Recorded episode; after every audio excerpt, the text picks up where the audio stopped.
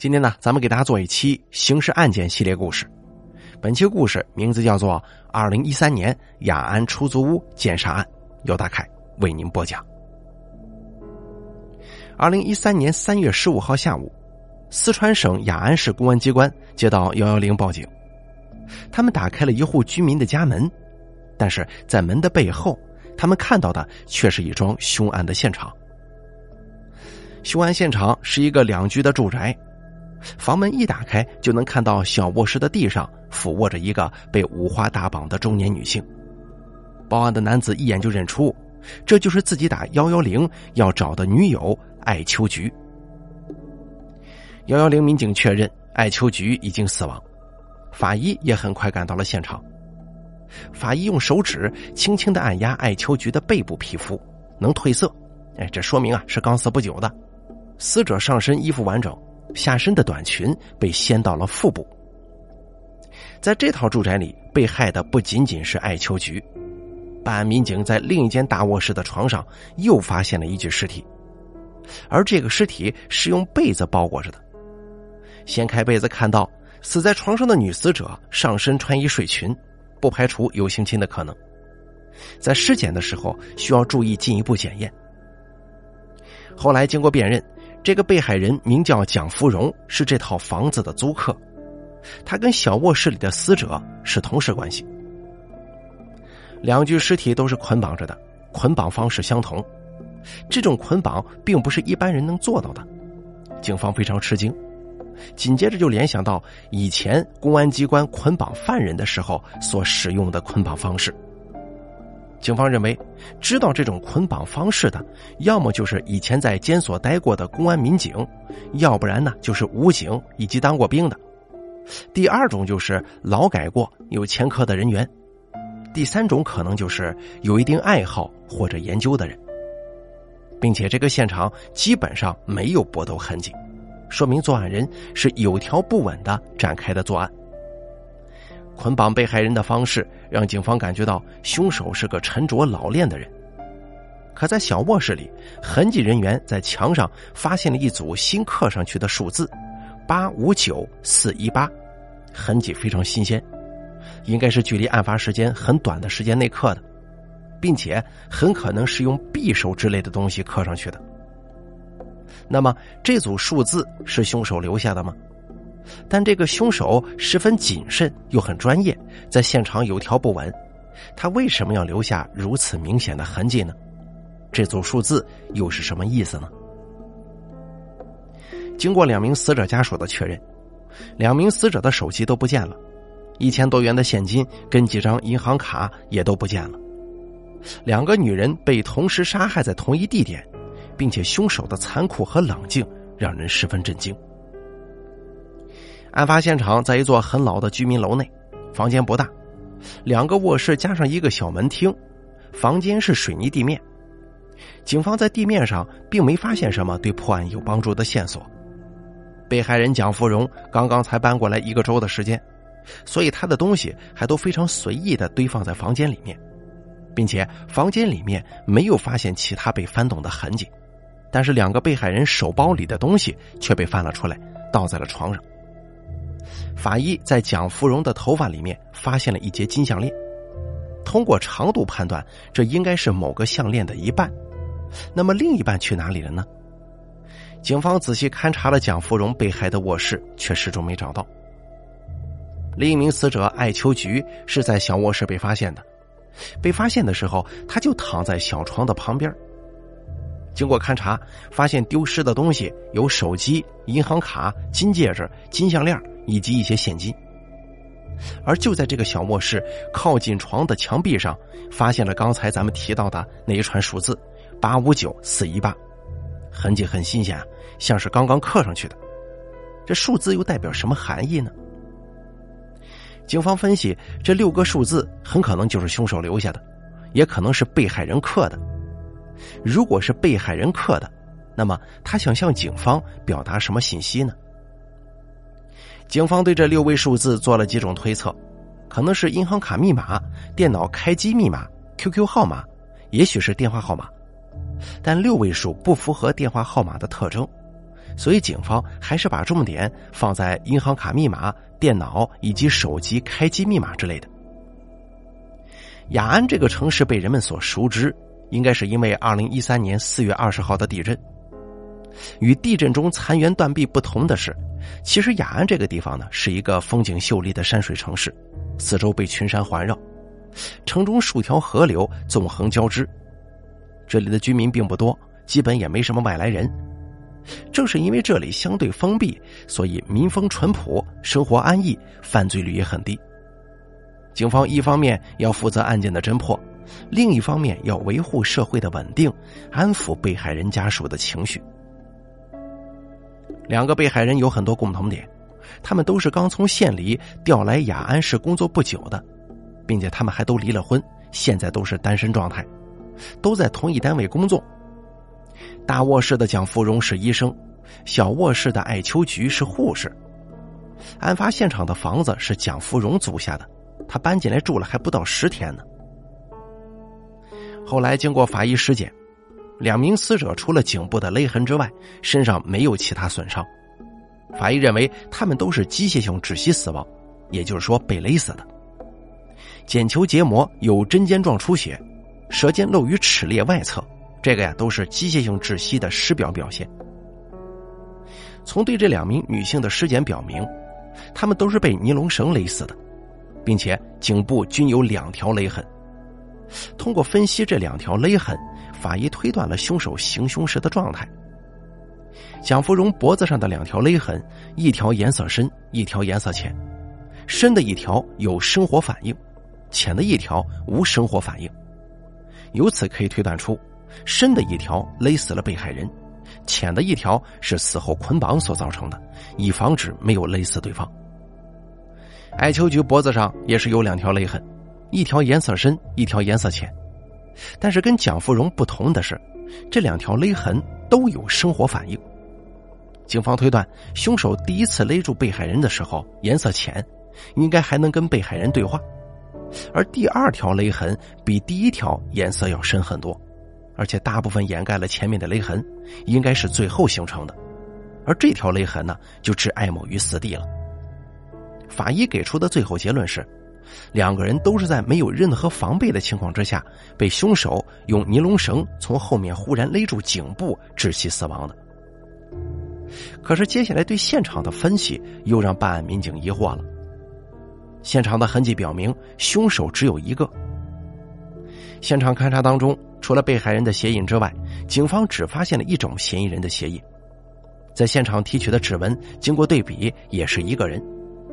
而且两名死者的捆绑方式、死亡原因都是一样的，就连绳子的打结方式也是一致的，应该可以推断是一个人所为。但是在办案民警看来，一个人很明显是无法完成这次行凶的。首先，现场没有打斗痕迹，两名死者身上除了勒痕之外没有其他外伤，这就说明两名死者被害的时候几乎没有反抗。两名死者死在不同的房间，凶手是如何控制住他们的呢？如果是一个人行凶，他为什么要把两名受害者分开在不同的房间内杀害呢？以此分析，凶手应该不止一名，但现场的痕迹却指向只有一个人作案这个情况，这个呢让警方特别困惑。警方分析，这不像是伪造的现场。另外，两具尸体的相应位置都有从口腔里流出少量的血迹和唾液的现象，警方认为尸体没有被挪动过。那么，凶手到底是如何作案的呢？要了解这一点，必须得先了解现场最先被发现的状态。警方找来了报案人，也就是小卧室里的死者艾秋菊的男朋友。他告诉警方，他是在上午十点钟与艾秋菊通电话。才知道女友来这里了，可是十一点以后，艾秋菊就关机了。他因为担心出事啊，就拨打了幺幺零求助。警方赶到现场之后，发现防盗门打不开，喊来了开锁公司的人打开防盗门，这才发现现场的情况的。开锁公司的人向办案民警反映，防盗门的锁芯原来啊已经坏了，开门关门都必须用钥匙，如果不用钥匙，它是关不了的。警方在现场并没有发现钥匙，估计是被嫌疑人给带走了。案发现场的防盗门没有撬锁的痕迹，阳台上灰尘分布均匀，没有脚印；窗台上的灰尘也分布很均匀，没有攀爬痕迹。应该可以判断，嫌疑人不是从阳台处进来的，基本可以断定嫌疑人是和平入室。那么和平入室的话，就很有可能是被害人的熟人作案呢。这个时候，两名被害人的死亡时间也有了结果。蒋某的死亡时间应该是早上八点左右，艾某的死亡时间是在十点三十分左右。根据死亡时间来看的话，一个人也是可以完成犯案的。这个呢，也解释了警方最初的困惑，那就是一个人怎么可能同时捆绑两名身强力壮的中年女性？警方推断，凶手利用时间差。先在大卧室杀害了医生蒋芙蓉，再将护士艾秋菊骗到了这里，在小卧室内杀害了她。这也能够解释凶手为什么要把他们杀害在两个房间。与此同时，警方在案发现场附近展开走访调查，发现小区门口装有摄像头。警方根据受害人的死亡时间调取了小区的监控录像，警方从录像中发现。案发当天上午十点二十八分四十一秒，也就是医生蒋芙蓉死亡两个多小时后，另一名被害人艾秋菊开车进入案发现场的小区大门。就在这个时候，此时一个穿灰色长袖 T 恤衫的男子上了他的车，而案发之后，警方发现艾秋菊的车就停在出事单元的门口。警方分析，在小区门口上车的那个男的。很可能是上车后跟护士艾秋菊一起来到案发现场房间的，这个人很有可能就是凶手。但当时的监控录像不是很清晰，只能看到这个人的大致特征。侦查员把这段模糊的录像交给技术民警进行清晰度处理，如果能分辨出此人的相貌，那么这个案件将会有重大突破。警方目前得到的结论是一个人可以完成作案。而且凶手可能是被害者的熟人，警方一方面等待视频的处理结果，一方面根据被害人的社会关系进行摸排。而这起案件的报案人正是艾秋菊的男朋友。检查艾秋菊的通话记录，发现艾秋菊死亡前两个多小时跟这位男友有过通话。艾秋菊的男友是一个五十多岁的某单位退休职工。他承认，艾秋菊被害前给他打过电话。当天早上八点多的时候，艾秋菊就跟她男朋友说到蒋芙蓉的出租房去拿点东西。后来，男友跟艾秋菊的家人打艾秋菊的电话，始终打不通，手机长时间处于关机状态。于是呢，艾秋菊的男友王胜林对艾秋菊家里人建议来蒋芙蓉家里找找吧，但当时门打不开呀，随后才拨打的幺幺零报警。这个王胜林不仅拨打了幺幺零报警，还建议开锁公司把蒋芙蓉家的门打开。他为什么如此肯定艾秋菊就在里面呢？据了解，王胜林在退休之后生活一直非常窘迫，会不会有这样一种可能？王胜林整日待在麻将桌前，小赌不顺，就连退休金也都给搭了进去，甚至连买烟的钱都没有了。烟瘾上来的时候，他只能捡拾地上的烟头度日。他知道女友艾秋菊跟女友的同事蒋芙蓉都有一定的积蓄。二零一三年三月十五号清晨，王胜林敲开了蒋芙蓉的家门。同事的男友来访，并没有引起蒋芙蓉的警觉。在蒋芙蓉收拾床上铺盖的时候，王胜林下手了。在强暴了蒋芙蓉、洗劫了她的财物之后，王胜林本想马上离开的。可万万没想到，自己的女友艾秋菊也来了。事已至此，他没办法，只能把女友艾秋菊一同杀害，还抢走了女友的银行卡、手机和贵重的首饰等等。把门反锁之后，逃之夭夭。而他为了不被怀疑，还给幺幺零打了电话，声称女友失踪了。当然了，这一切只是目前警方的初步猜想，事实真的会如此吗？警方立即对王胜林以及他身边的朋友进行了调查。案发现场在雅安市的禹城区，而护士艾秋菊的男友王胜林则住在雅安市的另外一个县，两地相距将近二十公里。案发的时候，那天早上八点到中午十二点钟，王胜林到底在哪儿呢？后来警方通过调查发现，王胜林一直在名山县居住，没有到过禹城区，于是乎他就没有作案时间，王胜林的嫌疑被排除了。不过，王胜林跟警方说。艾秋菊在被害前给他打的那通电话里说的是蒋芙蓉的男友给他打电话，还说从甘孜州那边带了一些虫草过来，让他去蒋芙蓉的出租屋里拿。通过了解，另一位被害人蒋芙蓉的男朋友在雅安市禹城区某政府机关工作，叫赵勉，跟两位女死者都非常熟悉。调查蒋某的男友赵勉之后发现。蒋芙蓉跟赵勉在案发前十天左右分的手，正是因为这个，蒋芙蓉才出来租房子住的，也就是案发现场。赵勉是两位被害人的熟人，他可以让两位被害人没有戒心，顺利进入房间内。他应该对这里很熟悉，也应该有机会从被害人身后忽然行凶。那么，这个叫赵冕的人会不会是凶手呢？后来经过调查发现。蒋芙蓉跟赵勉在一起生活了一年多，可能由于各自有小孩的原因吧，在同居了一年多之后，蒋芙蓉从那儿搬了出来。蒋芙蓉遇害的时间是当天早上八点左右，艾秋菊接到赵敏的电话，也恰恰是这个时候，他们约好见面的地点就是蒋芙蓉租住的这个房子，也就是案发现场。赵敏这个人非常符合警方对犯罪嫌疑人的描述。那么会不会存在这种可能呢？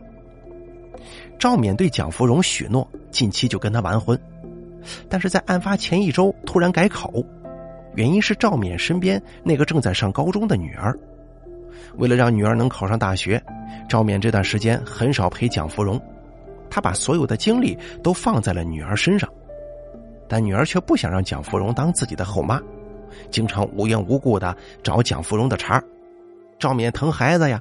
责怪蒋芙蓉跟孩子怄气，蒋芙蓉一气之下收拾好衣物离开了赵勉的家，要跟赵勉一刀两断。案发当天，赵勉带着从外地捎来的虫草来到出租屋，他给艾秋菊打电话，请他帮忙说服蒋芙蓉，让他俩重归于好。可是没想到，二人一见面就开始争吵，赵勉一时冲动勒死了蒋芙蓉。激情杀人的赵勉还没有来得及收拾现场，就被赶来的艾秋菊看见了。于是呢，赵勉干脆一不做二不休，又用同样的方式勒死了艾秋菊。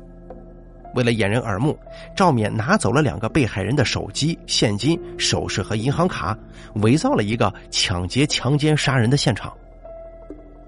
赵勉会因为感情上的矛盾而激情杀人吗？警方立即对赵勉在案发时间段的行踪进行了调查。赵勉说，案发的时候他在家里，自己家小孩可以作证。随后，警方找到赵冕的孩子，证实了案发的时候赵冕的确在家里，并且单位的同事也可以证明，当天早上八点半他到单位上班了。赵冕没有作案时间，他暂时被排除了。给护士艾秋菊的那通电话也不是赵冕打的。难道说，这个医生蒋芙蓉还有另外一个男朋友吗？一案两命，并且发生在闹市区，这个在雅安禹城区很少见。适应了安逸生活的人们开始担心自己身边是否安全呢？而就在这个时候，法医的尸检又有了新的发现。法医在两个死者的体内都检测出了精液，这说明他们生前都跟某人发生过性关系。但是让警方出乎意料的是，两个人体内的精液竟然不是同一个人的？难道说现场有两名凶手吗？这与警方之前推论的一人作案产生了矛盾。尽管被害人的男朋友没有作案时间，但是法医啊还是给他们做了检验。最后结果证明，两名被害人体内的精液确实不是他们男朋友的。在这种情况之下，警方就彻底排除了二人的嫌疑。新的检测结果没能锁定嫌疑人。法医希望在捆绑两名被害人的尼龙绳上找到更有价值的痕迹。经过一天一夜的等待，检测结果出来了，尼龙绳上只留下了一个人的痕迹，但是他与护士艾秋菊体内的精液是不相符的，与医生蒋芙蓉体内的精液相符。也就是说，案发时的时候对两名被害人下手的是同一个人，捆绑打劫的也是这个人，而且这个人在蒋芙蓉被害前还跟他发生了关系。那跟护士艾秋菊有关系的人又会是谁呢？难道他就是现场的另外一名凶手吗？不管怎么样，现在只要找出跟蒋芙蓉发生关系的男人，一切疑问都会解开。几乎是在法医获得凶手线索的同时，拍摄到犯罪嫌疑人的那段监控录像已经做完了处理。虽然仍旧不够清晰，但如果有人见过他，很可能就会把他辨认出来。警方请艾秋菊和蒋芙蓉的同事进行了辨认，蒋芙蓉的同事一眼就认出了这个人。他们说，蒋芙蓉跟前男友分手之后，就在一周之前结识了录像中的这个男人。这个男子叫徐杰，自称是雅安市公安局刑警支队支队长。警方自然很清楚啊，刑警支队根本就没有徐杰这个人，犯罪嫌疑人很可能是在撒谎。为了进一步摸清死者蒋芙蓉这个男朋友的去向，专案组调出了案发当天幺幺零指挥中心收录的雅安市天网所有监控探头的图像信息。在案发上午十一点钟左右，也就是艾秋菊跟蒋芙蓉被害之后，雅安市很多路段都出现了这个自称叫徐杰的人。他去过多家银行，在自动取款机前都有他的身影。除了这个徐杰。办案民警并没有发现其他可疑的人，在死者艾秋菊体内遗留精液的那个男人，一直没有出现在徐杰的身边。难道另一个嫌疑人是隐藏在幕后的主谋吗？那么，这个自称徐杰的人现在又去哪里了呢？警方通过天网进行追踪，追踪这个自称徐杰的人到小北街，监控里他还跟一个人打了个招呼呢。经调查，此人是雅安当地人，姓刘，此前曾经坐过牢。警方立即找到这个人，而刘某说，这是他以前的一个狱友，这个狱友叫永刚。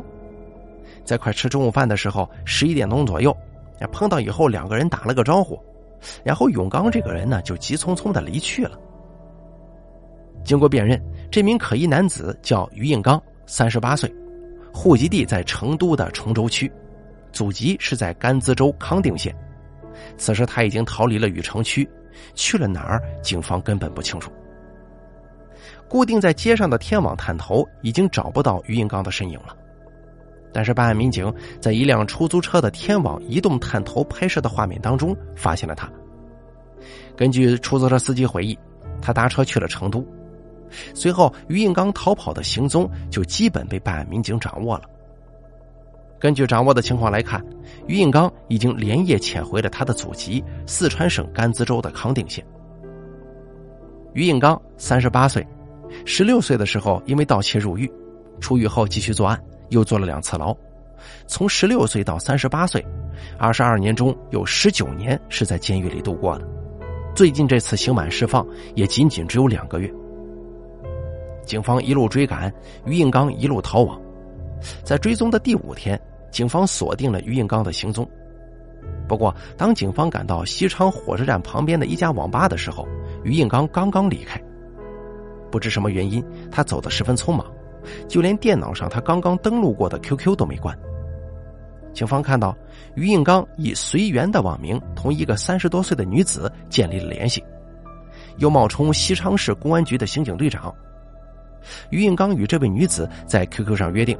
三小时以后，在女子居住的小区附近见面。二零一三年三月二十号，也就是在杀害蒋芙蓉、艾秋菊的第六天，于应刚又在距离雅安三百多公里外的西昌，以公安人员的身份骗得另一位离异女子的信任。警方抓获于应刚的时候，他跟该离异女子正准备发生性关系呢。警方如果当天晚上没有把于应刚抓住，很可能这名女子就是下一个受害者。抓获于应刚以后，警方第一时间提取了他的血样，送往雅安市公安局实验室。结果出来了，于应刚跟被害人蒋芙蓉体内的精液比对成功，但是跟艾秋菊被害前发生关系的那个男子还是没有下落。到了该揭开真相的时候了，于应刚也承认是他做的案，但是他是怎么同时杀害两个人的呢？除了他之外，还有没有第二个行凶的人呢？在那一天案发现场发生了什么事情呢？二零一三年春节前，刚刚出狱的于应刚学会了上网，很快就掌握了 QQ 聊天，并且开始约会有钱的离异女子。于应刚抓住离异女子的心理弱点，比较寂寞，然后又单独一个人住。于应刚专门选择了三八妇女节这一天行动，一上 QQ 就遇见了黑玫瑰医生，也就是被害人蒋芙蓉。他了解到蒋芙蓉家住在雅安。就随口说了自己是雅安市公安局刑侦支队支队长徐杰。于是刚跟男友分手的蒋芙蓉就着急着想见他呀。当天于应刚就住进了蒋芙蓉刚租来的小屋。第二天，蒋芙蓉召集同事艾秋菊跟几个好朋友一块吃饭。当蒋芙蓉给大家介绍的时候，没有人怀疑于应刚假冒的公安身份，反而羡慕蒋芙蓉找了这么一个体面的男朋友。之后，蒋芙蓉还让于应刚去了他跟艾秋菊上班的诊所，而于应刚在确认了蒋芙蓉的医生身份之后，就开始计划套出蒋芙蓉的银行存款密码。蒋芙蓉就跟于应刚说：“我的密码是亲爱的，我爱你。”意思就是七三零五二零，哎，这个是他的密码。而在此之前，于应刚也从艾秋菊嘴里知道了他的经济情况，因为头天晚上他们在一起吃饭。艾秋菊提到第二天要去取公积金，艾秋菊第二天取的公积金大约有七八万。于应刚觉得自己的时机到了，加之蒋芙蓉的同事要求于应刚第二天，也就是三月十五号，必须开自己的警车带他们去山里看当地的三月桂花开。于应刚知道自己的身份藏不住了呀，必须尽快动手。二零一三年三月十四号晚上，于应刚把绳子都准备好了。二零一三年三月十五号早上，于应刚很早就起来了。他把第一名被害人杀死之后，用受害人的手机给艾秋菊打电话，骗他说从康定带了礼物出来，让他来取一下。在于应刚逼问出艾秋菊的银行卡密码之后，有恃无恐的刻在了墙上。于应刚用的作案工具，就是蒋芙蓉一周前才买的搬家用的尼龙绳。他能顺利的完成作案，也正是因为两名被害人对他没有丝毫防备。随后，他杀死二人，于应刚抢得两部手机、半条金项链、一枚金戒指，两名被害人随身的一千多元现金也被他给洗劫一空了。也就是在于应刚交代了所有作案经过之后，办案人员也找到了艾秋菊生前跟他发生关系的那个男子。这个人呢，是艾秋菊另一个隐蔽的男友。经过调查，他跟此案无关，整个案件都是于应刚一人所为。这又是一起因为网络交友引发的凶杀案，于应刚因为他的罪行受到了法律的严惩。但是再一次让咱们反思一个问题啊，这骗子的手段并不高明，为什么受害者往往会轻易上钩呢？其实有时候人们喜欢网上聊天，是因为他无拘无束，可能也是因为现实中的空虚寂寞吧。但是这种无拘无束会放大人的欲望，有时候也会让人迷失，甚至是毁灭自己。网络虽然是虚拟的，但如果利用不好，它会对你的现实造成巨大伤害。好了，咱们本期刑事案件就给大家讲到这儿了，感谢您的收听，咱们下期节目不见。不散。